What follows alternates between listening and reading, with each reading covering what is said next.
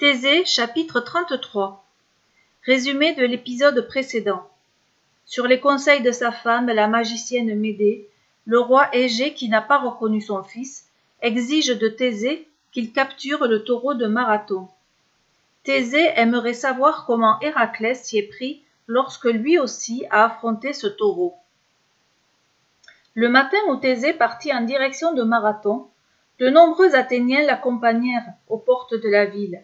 Il faisait chaud malgré l'heure matinale, et l'atmosphère était lourde. Les visages de ceux qui l'escortaient étaient graves. Thésée fut ému par cette preuve d'affection.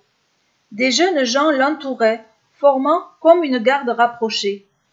Mais des personnes plus âgées suivaient aussi le cortège, hommes ou femmes, mécontents que leur roi envoie ce jeune héros combattre le taureau sanguinaire. On murmurait contre la magicienne et ses sortilèges. On pestait contre ce roi sous influence, et on s'inquiétait pour l'avenir d'Athènes. Thésée apercevait tout cela sans réagir. Les paroles de Conidas lui revinrent en mémoire. Si les rois savaient écouter leur peuple, si les rois savaient traiter leurs sujets d'égal à égal, alors ils seraient de grands rois. Le jeune homme se promit que s'il parvenait à succéder à son père sur le trône, il gouvernerait pour son peuple. Jamais il n'oublierait ce moment où il marchait au milieu des Athéniens, entouré et protégé par eux. Lorsqu'il arriva aux portes de la ville, la foule s'arrêta. Une vieille femme s'approcha, posa ses mains sur le front de Thésée comme pour conjurer le mauvais sort, et lui dit simplement Reviens-nous vivants, nous avons besoin de toi ici. Un homme à la barbe fournie se détacha lui aussi du groupe. Je prends la même direction que toi.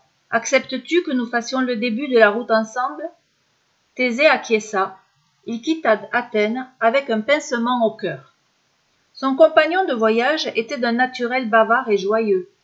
Bientôt son humour chassa l'humeur chagrine de Thésée. Il plaisantait sur tout, sur rien. Le moindre caillou de forme biscornue, le plus petit brin d'herbe était prétexte à des récits irrésistiblement drôles. Au bout de deux heures de marche, ils s'assirent à l'ombre d'un eucalyptus. Thésée, complètement en confiance, avait l'impression de connaître son compagnon de voyage depuis toujours. Mais comment t'appelles-tu? l'interrogea-t-il. Ah ah Tu aimerais que je te dise mon nom, plaisanta l'autre. Tu devrais pouvoir le deviner en me regardant. Étonné, Thésée dévisagea attentivement son compagnon, sous cette grosse barbe qui lui mangeait la moitié du visage. Thésée eut l'impression d'avoir déjà vu ce sourire enjôleur, ces boucles frondeuses. Il quitta aussitôt les pieds du marcheur, il fixa aussitôt les pieds du marcheur, plus exactement ses sandales. Mais oui, son intuition était bonne, elles étaient dotées de petites ailes. Était-ce possible? Il faisait route avec Hermès lui-même, et il ne l'avait pas reconnu.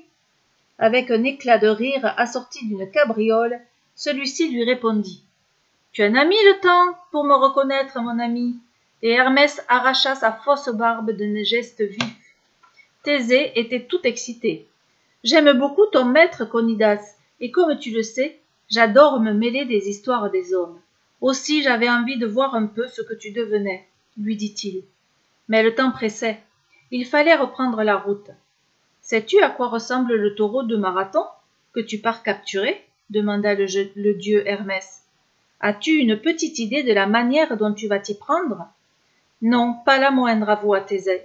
Je sais seulement que mon cousin Héraclès a déjà eu affaire à lui. J'aimerais bien savoir comment il a procédé. Hermès murmura d'un ton malicieux. Ah, mais c'est que je le sais, moi, j'y étais. Veux-tu que je te raconte? Le dieu messager, qui était aussi le roi des Bavards, commença aussitôt son récit. Parlons d'abord du taureau lui-même. Figure-toi que ce taureau magnifique est né de la mer. Il a surgi un jour comme ça de l'océan, et il s'est installé sur l'île de Crète. Il devait être offert à mon oncle Poséidon, le dieu de la mer, ce qui était normal vu la manière dont il était né. Mais Minos, le roi de Crète, le trouva si beau qu'il décida de le garder pour lui il offrit à Poséidon un autre taureau beaucoup plus ordinaire. Du coup, Poséidon se vexa. Hermès s'interrompit pour éclater de rire. As-tu déjà vu, entendu ou vu parler du mauvais caractère de mon oncle Poséidon? Thésée répondit que tout homme connaissait et redoutait les colères du dieu de la mer. Ah oui, mais cette fois, poursuivit Hermès en baissant la voix, il ne déchaîna pas de tempête. Il fit deux choses terribles. La première, c'est qu'il rendit la femme de Minos, la reine de Pasiphae, amoureuse du beau taureau.